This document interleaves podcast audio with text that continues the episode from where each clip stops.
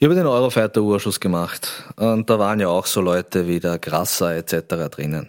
Die haben auch kein Unrechtsbewusstsein gehabt, aber da gab es einen Respekt vor dem Parlament, vor den gewählten Volksvertretern. Das gibt es bei den Personen jetzt nicht. Sie sehen irgendwie das Parlament als lästiges Beiwerk an.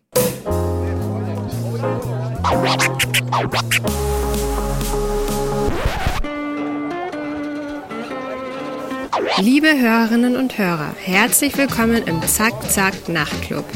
Jeden Donnerstag ab 22 Uhr machen wir die Nacht zum Tag. Ungezwungen, persönlich und mit Open End. Schön, dass ihr heute dabei seid.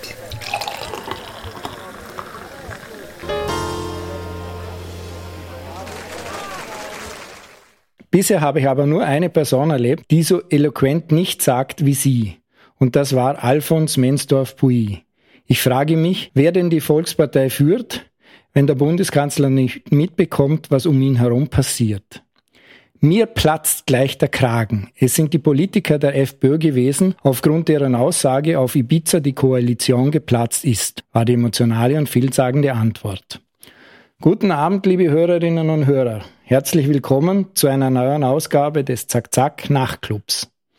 Dieser Einleitungsdialog entstammt nicht einem Politdrama oder Thriller, sondern ist ein kurzer Ausschnitt aus einem parlamentarischen Untersuchungsausschuss, nämlich vom 24. Juni diesen Jahres.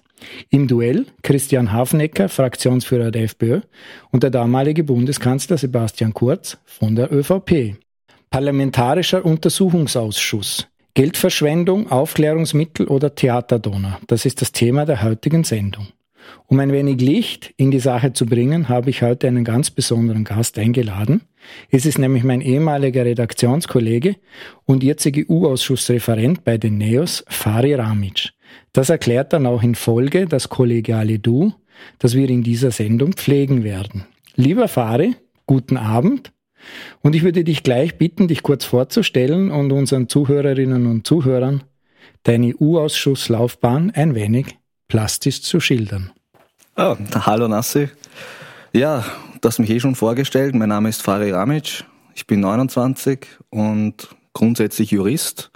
Nach dem Studium ging es dann direkt zum Peter Pilz in den Eurofighter Untersuchungsausschuss, wo ich das sozusagen, wie sagt man, von der Pike auf gelernt habe. Nach dem Eurofighter Untersuchungsausschuss ähm, war ich ja auch kurz dein Kollege bei Zack Zack, wo ich Redakteur war für Investigativrecherchen und dann ging es zu den NEOS, zur Steffi Crisper in den Ibiza-Untersuchungsausschuss und aktuell bereite ich den nächsten vor, den ÖVP-Korruptions-U-Ausschuss. Im Moment hat man ja den Eindruck, dass die ÖVP mit allen Mitteln versucht, den U-Ausschuss hinauszuzögern. Ist das richtig? Ja, das, das ist ein Wahnsinn. Also das geht schon fast ins Lächerliche. Also grundsätzlich ist er ja bereits Mitte Oktober eingesetzt worden. Und man braucht ja eine Geschäftsordnungssitzung, die innerhalb von einem Monat stattfinden muss. Und die ÖVP hat dafür wirklich den allerletzten Termin genommen, nämlich den 10. November. Und währenddessen sollte man sich normalerweise einigen, halt sozusagen auf Fraktionsebene, wie eben der Verfahrensrichter, ausschaut, die einzelnen U-Ausschussfunktionäre, die Redezeit etc., also dieses Klein-Klein. Und überall hat wirklich die ÖVP blockiert, bis uns dann zwei Tage vor dieser Geschäftsordnungssitzung gesagt haben, sie stellen einen Antrag auf Vertagung, weil eben noch irgendeine Frist offen ist für die Bewerbung der Verfahrensrichter und Verfahrensanwälte und die aber der Sobotka selbst so gesetzt hat, dass es sozusagen länger läuft als eben der, der Termin des Geschäftsordnungsausschusses. Und jetzt stehen wir halt da und vermutlich ähm, ist der nächste Geschäftsordnungsausschuss dann am 6. Dezember und dann geht's halt Mitte Dezember so richtig los mit dem Korruptionsausschuss. Was sind da deiner Meinung nach die Motive, diesen U-Ausschuss so zu verzögern? Bringt es überhaupt was? Wir könnten jetzt einen Monat arbeiten, bereits Akten prüfen etc.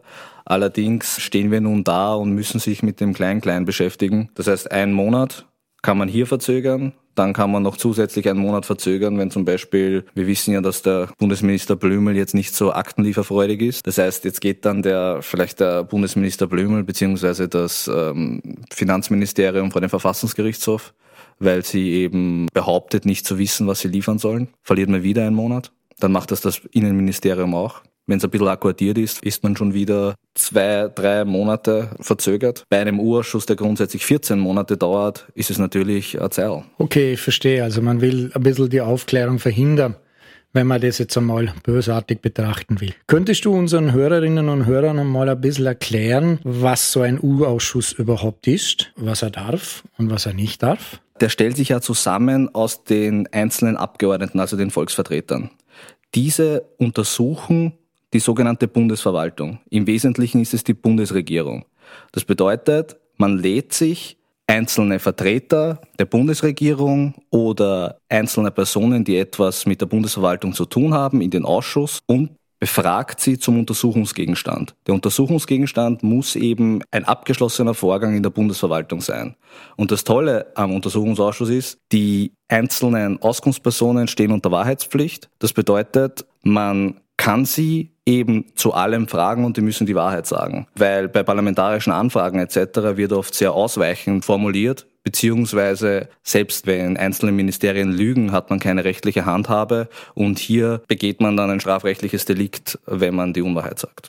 Also ist sozusagen die Aussage im Untersuchungsausschuss einer Aussage vor Gericht jetzt als Zeuge, nicht als Angeklagter gleichgestellt. Es ist sogar im gleichen Paragraphen geregelt. Auch der Strafmaß ist das gleiche. Wie wird so ein Untersuchungsausschuss, wie kommt der zustande? Na, meistens passiert mal etwas. Nehmen wir zum Beispiel an, es werden Eurofighter gekauft, oder es gibt ein Ibiza-Video ähm, und dann schaut man sich mal an, was da genau passiert ist und fängt an mit den anderen Fraktionen, meistens ist es die Opposition, einmal ganz informell zu reden, ob man nicht einen Untersuchungsausschuss zusammen einberufen kann, um mutmaßliche Missstände aufzuklären.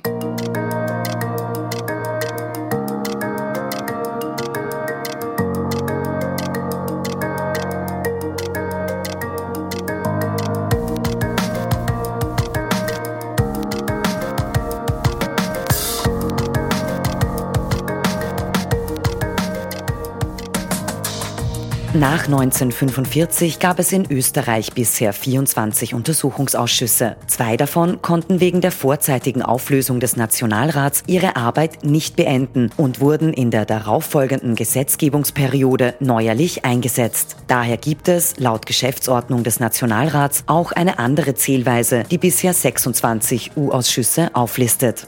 Der kommende Untersuchungsausschuss wird somit der 25. der Zweiten Republik sein. Er beschäftigt sich mit dem Gewähren von Vorteilen an mit der ÖVP verbundenen natürlichen und juristischen Personen durch Organe des Bundes im Zeitraum von 18. Dezember 2017 bis 11. Oktober 2021.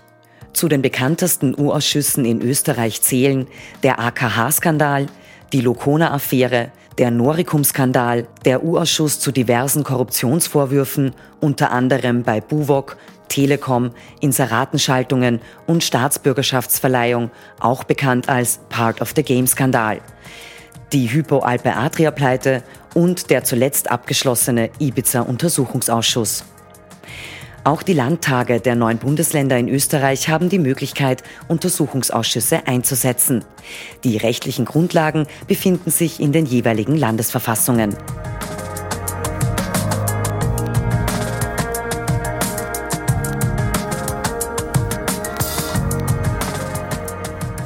Im Wesentlichen braucht man, um einen Untersuchungsausschuss einsetzen zu können, ein Viertel der Stimmen im Nationalrat das bedeutet 46 Stimmen. Und wenn sich eben 46 Abgeordnete finden, die eben einen solchen einsetzen wollen, dann wird er auch eingesetzt. Und die einigen sich dann auf einen Untersuchungsausschuss verlangen. Das ist im Wesentlichen ein Papier, wo eben drinsteht, was man untersuchen will. Dann wird er eben im Parlament beschlossen. Dann geht er in den Geschäftsordnungsausschuss, dort wird er behandelt und wird dann dem Nationalrat zugeteilt und dann ist er formell eingesetzt und dann fangen die Fristen zum Laufen an. Also das heißt, ein normaler U-Ausschuss läuft durch Zeitablauf aus. Genau, 14 Monate. Das heißt, ab dem Zeitpunkt, wenn das Verlangen sozusagen vom Geschäftsordnungsausschuss zurück ins Parlament geht, ab diesem Parlamentstag laufen die 14 Monate. Und gibt es da Möglichkeiten, den zu verlängern oder vorzeitig zu beenden? Ja, es gibt die Möglichkeit, ihn zu verlängern. Einmalig um drei Monate. Dann dauert er 17 Monate. Das kann sozusagen die Einsetzungsminderheit machen, eben diese 46 Abgeordneten. Es ist grundsätzlich eine nochmalige Verlängerung möglich, allerdings äh, braucht es da die Mehrheit. Wer kann eigentlich geladen werden? Wie wird man geladen? Das geht ja von ein paar Abgeordneten aus, müssen die sozusagen sich da einig werden. Wir haben schon gehört, das ist ähnlich wie bei Gericht. Wenn ich zum Beispiel irgendwie angeklagt bin, habe ich auch die Möglichkeit, meine Aussage zu verweigern. Ist das richtig? Genau. Ich fange mit der letzten Frage an. Grundsätzlich, wenn man beschuldigt in einem Verfahren ist, ähm, kann man sich äh, zu diesem Punkt vor dem U-Ausschuss der Aussage entschlagen. Das ist deswegen so, weil natürlich ein U-Ausschuss und ein ähm, parallel laufendes Gerichtsverfahren ein gewisses Spannungsverhältnis darstellen, weil als Beschuldigter darfst du vor Gericht lügen, als Auskunftsperson im U-Ausschuss nicht. Das bedeutet, deswegen darfst du dich auch eben entschlagen, weil du dich auch nicht selbst belasten musst. Wie wird man in den U-Ausschuss geladen und wer kann geladen werden? Grundsätzlich kann jeder geladen werden. Natürlich muss eine Ladung Sinn machen. Äh, wir haben vorher über das Urausschussverlangen und die Einsetzung des Urausschusses geredet. Zunächst bringt man ja das Verlangen ein und der Urausschuss startet nach dem vorher geschilderten Prozedere. Allerdings, nachdem er dann eingesetzt ist, fangen die Aktenlieferungen an. Das heißt, die einzelnen Ministerien liefern und dann schaut man ganz banal, ja, was steht drin? Welche Personen kommen vor? Wer hat vielleicht einmal ein kompromittierendes Mail geschrieben? Wer war in gewisse Verwaltungsaktivitäten des Bundes involviert? Wie sind gewisse Entscheidungen innerhalb der Bundesregierung beziehungsweise in den Ministerien zustande gekommen? Und dann schaut man, wer könnte da Dinge wissen, die zur Aufklärung nützlich sind. Also es ist unwahrscheinlich, dass, dass du oder ich da geladen werden, weil wir waren eben nicht in der Bundesverwaltung irgendwie tätig und hatten auch jetzt zum Untersuchungsgegenstand nichts mit der Bundesverwaltung zu tun. Grundsätzlich kann natürlich jeder geladen werden. Aber wir wollen das natürlich möglichst kompakt und effizient halten und deswegen werden nur Personen geladen, von denen man sich irgendwie an Informationsgewinn erhofft. So, jetzt haben wir ein wichtiges Stichwort gehört, Akten. Und da möchte ich jetzt ein bisschen auf deine Rolle zu sprechen kommen. Wenn man so liest äh, von alten Untersuchungsausschüssen, Aktenberge ist das richtige Wort. Da gibt's, was ich, zigtausende, hunderttausende von Seiten zum Teil. Wie muss man sich jetzt die Arbeit in einem U-Ausschuss vorstellen? Gerade jetzt bei den NEOS, das ist jetzt nicht so eine riesen Parlamentspartei, hat wahrscheinlich eine endliche Anzahl an Mitarbeitern. Wie sieht so dein Alltag aus in diesem Untersuchungsausschuss? Also es gibt grundsätzlich vier verschiedene Arten von Akten. Die werden in vier Stufen geteilt. Wir haben die, die Stufe 1, das sind, ähm, die werden elektronisch reingespielt und wir können dann äh, über eine Suchmaske nach Schlagwörtern etc. suchen. Diese Suchmaske ist ein, ein sehr, sehr schlechtes Google. Dann haben wir Stufe 2, das sind ausgedruckte Zettel, die wir uns allerdings ins Büro mitnehmen dürfen. Dann haben wir Stufe 3, das sind ausgedruckte Zettel, die wir uns nur in einem gewissen Raum mit Handyabgabe etc. Ähm, anschauen dürfen, dazu Notizen machen, die Notizen werden protokolliert beziehungsweise kopiert und die Kopie dürfen wir uns dann mitnehmen. Und dann gibt es Stufe 4, das ist streng geheim. Die Zettel darf man sich dann anschauen, allerdings mit niemandem drüber reden. Also ist komplett unnötig. Also ja, ist halt. Und ähm, mein Arbeitsalltag schaut halt dann so aus. Im Endeffekt, ich schaue mir die Akten durch, schaue, was interessant ist, arbeite es auf, schaue, ob Widersprüchlichkeiten da sind, überlege mal ein Fragekonzept, es klingt so banal, aber es, äh, die meisten coolen Berufe sind banal. Also es, es ist halt so, man liest und liest und liest und hofft, dass man einen gewissen Erkenntnisgewinn daraus erzielen kann. Wie weit spielt die Intuition da eine Rolle? Das ist das A und O, die Intuition. Jetzt ist es dann schon bald mein dritter Urschuss und ich kann dir wirklich sagen, ich kann auf den ersten Blick, wenn ich ein Dokument sehe, beurteilen, ob das was ist oder nicht. Also anders geht es ja auch gar nicht. Und das ist etwas, was man lernen muss und das macht eigentlich auch einen guten Urschussreferenten aus.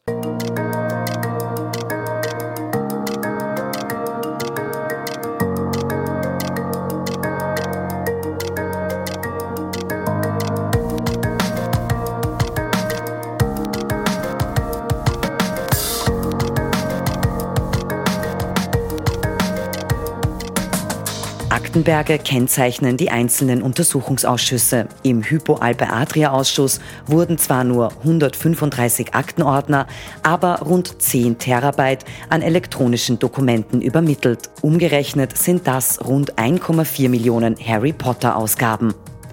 Zum Ibiza-Untersuchungsausschuss titelte im Juni 2018 die Kleine Zeitung U-Ausschuss. Aktenberg könnte größer sein. Die Frist ist abgelaufen. Nur 13 von 32 Stellen haben Unterlagen geliefert. 68.000 Seiten sind bisher eingelangt. Viel ist das nicht. Und das war dann auch zu wenig, wie der Vorgang des U-Ausschusses zeigte. Erstens hatte der Geschäftsordnungsausschuss den ursprünglichen Untersuchungsgegenstand stark eingeengt. Diese Vorgangsweise wurde vom Verfassungsgerichtshof als unzulässig erkannt. Somit mussten 20 Stellen weitere Akten zu acht Themenkomplexen nachliefern. Zweitens, Finanzminister Blümel versuchte mit allen Mitteln, diese Aktenlieferungen zu verhindern. Das führte so weit, dass der Bundespräsident per Weisung an das Straflandesgericht Wien die Exekution der Lieferung der Akten veranlassen musste. Doch damit war der Fall noch nicht zu Ende. Finanzminister Blümel lieferte alles auf Papier in Form von 204 Aktenordnern und klassifizierte einen Großteil der Dokumente als geheim. Das sollte eine genauere Bearbeitung durch den Ausschuss verzögern bzw. verunmöglichen. Letztlich musste der Finanzminister dann doch die meisten Dokumente auf Datenträgern liefern und sie wurden von Stufe 3 geheim auf Stufe 1 eingeschränkt herabgestuft.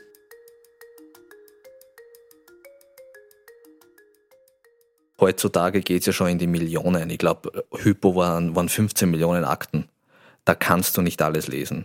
Und da ist eben die Intuition das Aller, Allerwichtigste. Du musst ein gewisses ähm, System haben, wie du, wie du Dinge suchst. Das heißt, man braucht juristische Kenntnisse, um eben nach gewissen Schlagwörtern zu suchen. Im Prinzip gibt man das Schlagwort ein und dann kommen seitenweise Suchtreffer. Das bedeutet, die Dokumente, in denen dieses Wort drinnen ist, schlagen auf. Das heißt, wenn ich Sebastian Kurz eingebe, sind, glaube ich, beim letzten U-Ausschuss 200.000 Treffer gekommen.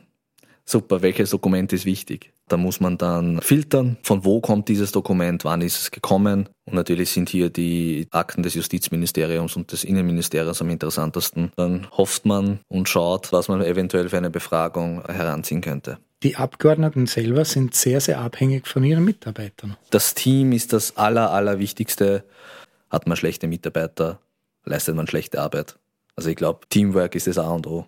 Und deswegen ist auch wichtig, dass man gute, erfahrene Mitarbeiter hat. Und wie lernt man diese Intuition? Wie wächst man da rein? Die kommt eigentlich durchs viele Lesen, die Intuition. Das heißt, am Anfang musste ich natürlich diese tausenden Seiten lesen, um eben diese Intuition beziehungsweise das Wissen zu bekommen. Aber das geht halt wirklich nur durch, durch harte, harte, schwierige Arbeit. Also ja, am Anfang ist man schlecht und mit der Zeit wird man dann gut. Also, ist wahrscheinlich wie, wie Klavierspielen. Ich möchte jetzt noch ein bisschen auf den kommenden Untersuchungsausschuss eingehen. Da geht es um die Klärung von Korruptionsvorwürfen gegen ÖVP-Regierungsmitglieder. Glaubst du, wird er uns neue Erkenntnisse liefern? Definitiv. Also ähm, die Justiz ermittelt ja weiter. Man liest ja tagtäglich immer wieder über mutmaßliche Korruption im ÖVP-Umfeld. Und ich denke, dass dieser U-Ausschuss äh, mindestens so spektakulär werden wird wie der Ibiza-Urschuss, weil man darf ja nicht vergessen, Stichwort Chats, es ist ja erst ungefähr ein Drittel der, der Thomas Schmidt-Chats ausgewertet. Das bedeutet, da kommt noch vieles auf uns zu. Und noch dazu, ähm, wir überprüfen ja auch bei diesem U-Ausschuss alte Verfahren, wo es eventuell Interventionen etc. in ÖVP-Ministerien gegeben hat. Das heißt, es wird auch wieder Eurofighter etc. Thema sein und das hat natürlich ähm, eine unglaubliche Sprengkraft und es wird äh, unglaublich interessant. Also die Leute können sich wirklich darauf freuen. Also eigentlich könnte das wirklich der interessanteste Urschuss überhaupt werden. Und die Messlatte Ibiza ist schon sehr hoch. Jetzt gibt es noch eine Sache, die mich interessieren würde und wahrscheinlich auch unsere Zuhörerinnen und Zuhörer. Ähm, das ist nämlich die Rolle von Wolfgang Sobotka. Die Ausschussvorsitzenden sind die Parlamentspräsidenten. Die größte Fraktion stellt normalerweise in Österreich den Parlamentspräsidenten. Das ist der Wolfgang Sobotka. Der hat aber in diesem Dunschkreis der ÖVP durchaus auch was zu schaffen. Und meine Frage ist, muss man da die Geschäftsordnung zu diesen Ausschüssen ändern? Ist das eine Fehlkonstruktion oder, oder macht es schon Sinn, so wie das im Moment ist? Ich halte es grundsätzlich schon für sinnvoll, dass der U-Ausschuss von einem Parlamentarier geleitet wird. Allerdings konnte der historische Gesetzgeber nicht mit einer Person wie Wolfgang Sobotka rechnen. Was erwartet man sich eigentlich von einem Nationalratspräsidenten? Dass er umsichtig ist, überparteilich, dass er halt äh, auf Ausgleich äh, aber du musst ja schon lachen, wenn du dir Sobotka vorstellst und mit diesen Adjektiven in Verbindung bringst. Grundsätzlich halte ich es schon für vernünftig, dass der Parlamentspräsident es macht, weil früher war es ja nicht so. Ähm, allerdings, ähm, letztes Mal hat er gesagt, er war damals nicht in der Bundesverwaltung tätig, wie Ibiza etc. war und deswegen muss er es machen. Und jetzt war er es, weil jetzt geht es ein bisschen weiter zurück, wo er Innenminister war. Und jetzt will er es trotzdem machen. Das heißt, ähm, ich sehe das absolut kritisch und es würde für ihn gut sein als Person, aber auch gut für das Amt sein, wenn er, wenn er die Frau Bures oder den Herrn Hofer diese Arbeit machen lassen würde, weil die Ausschussführung war mehr als grenzwertig. Sie war schon beim Eurofighter katastrophal weil er einfach ähm, von seiner Person her kein wirklich ausgleichender Mensch ist. Er ist sehr aufbrausend. Entweder schläft er im Ausschuss oder er ist, er tobt. Es gibt nichts dazwischen. Das ist faszinierend. Es gibt nur diese beiden Extremen. Und nur beim Eurofighter hat es wirklich niemanden interessiert. Also der Eurofighter 3 war ja wirklich ja, ein guter Ausschuss zum Lernen. Es verzögert halt auch den U-Ausschuss, weil er immer involviert ist, immer befangen ist. Ihm ist es einfach wurscht. Und das ist halt eben traurig für einen Menschen, der eben in so einer Funktion ist. Überall, wo man das erzählt, international etc., löst das absolutes Kopfschütteln aus. So, um das Thema abzuschließen. Wie wichtig ist deiner Meinung nach so ein parlamentarischer Untersuchungsausschuss wirklich? Bringt er Verbesserungen? Ist es Geldverschwendung? Oder wird er vor allem als Münzanstalt für politisches Kleingeld genutzt? Naja, ein Urausschuss ist das, was man daraus macht. Ich denke, dass eine Demokratie, die sich wirklich Demokratie nennen kann, ohne Urausschuss keine solche sein kann. Eigentlich hat man nirgends die Möglichkeit, dass man so effizient und so direkt etwas kontrollieren kann weil man eben sonst Akten etc. nicht erhält als normaler Parlamentarier. Es ist wirklich das wichtigste Instrument, das die Opposition in einer Demokratie hat.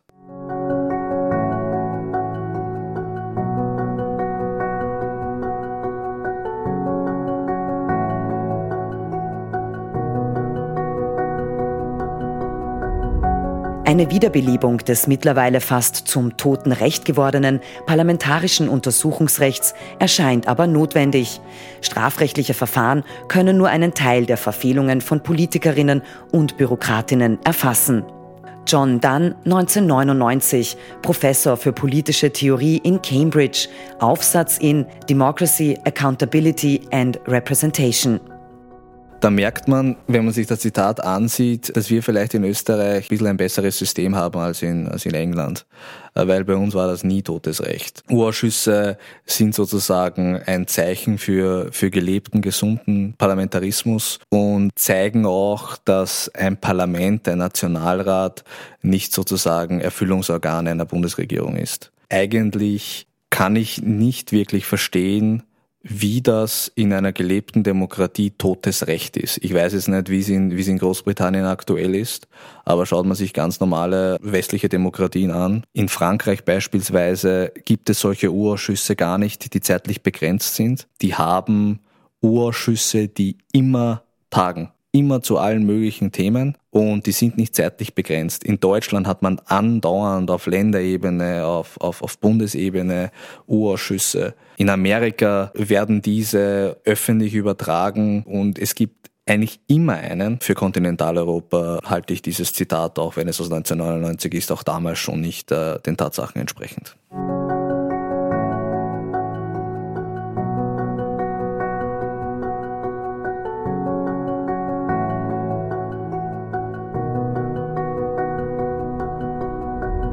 Die Wahrheit ist Pflicht im Untersuchungsausschuss und auch sonst im Leben. Wolfgang Sobotka. Rückzieher nach seiner Aussage, bei uns hat jede Person, die Auskunftsperson ist, eine ungeheure Sorge, dort etwas Falsches zu sagen, weil sie dort unter Wahrheitspflicht steht. In Deutschland gibt es das nicht. Erstens einmal stimmt das nicht, dass es das in Deutschland nicht gibt. Dort herrscht selbstverständlich Wahrheitspflicht. Wer die Wahrheit sagt, muss nichts fürchten. Erstens einmal muss man vorsätzlich die Unwahrheit sagen, muss man vorsätzlich lügen, damit man verurteilt wird. Und zweitens schafft man die Wahrheitspflicht im Urausschuss ab, dann schafft man auch gleichzeitig den Urausschuss ab. Und interessanterweise war das kurz bevor Sebastian Kurz, ich glaube eine Woche bevor Sebastian Kurz als Beschuldigter geführt wurde, dass er die Unwahrheit im Urausschuss gesagt hat, kam dieses Statement von Sobotka. Das heißt, daraus kann man sich jeden Reim machen, aber das ist das Absurdeste, was ich dieses Jahr gehört habe.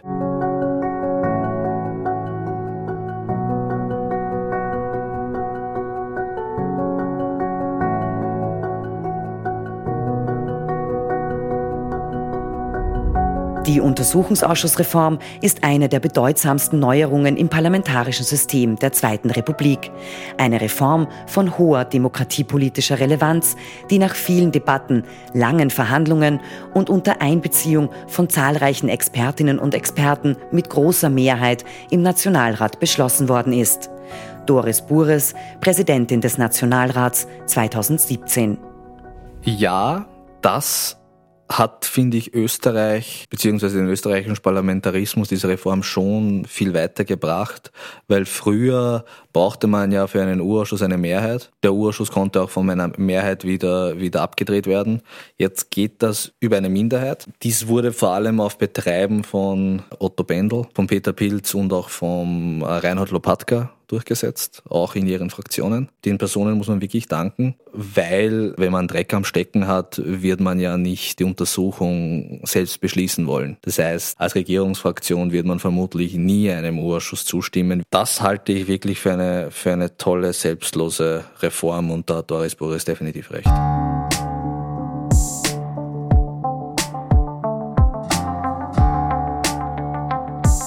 Fassen wir einmal zusammen. Parlamentarische Untersuchungsausschüsse können von einer Minderheit, nämlich einem Viertel der Abgeordneten, eingesetzt werden. Die Suche nach der Wahrheit in relevanten Dokumenten ist eine Suche nach der berühmten Nadel, nur nicht im Heuhaufen, sondern in Aktenbergen. Intuition und juristisches Wissen und Können ist eine Grundvoraussetzung, erfolgreich als parlamentarischer U-Ausschussmitarbeiter zu agieren. Die ÖVP verzögert derzeit mit allen Mitteln den neuen U-Ausschuss, in dem sie die Hauptrolle spielen wird. Wolfgang Sobotka sollte sein Amt als Ausschussvorsitzender aufgrund seiner Rolle als Innenminister im Untersuchungszeitraum einem seiner Stellvertreter zur Verfügung stellen.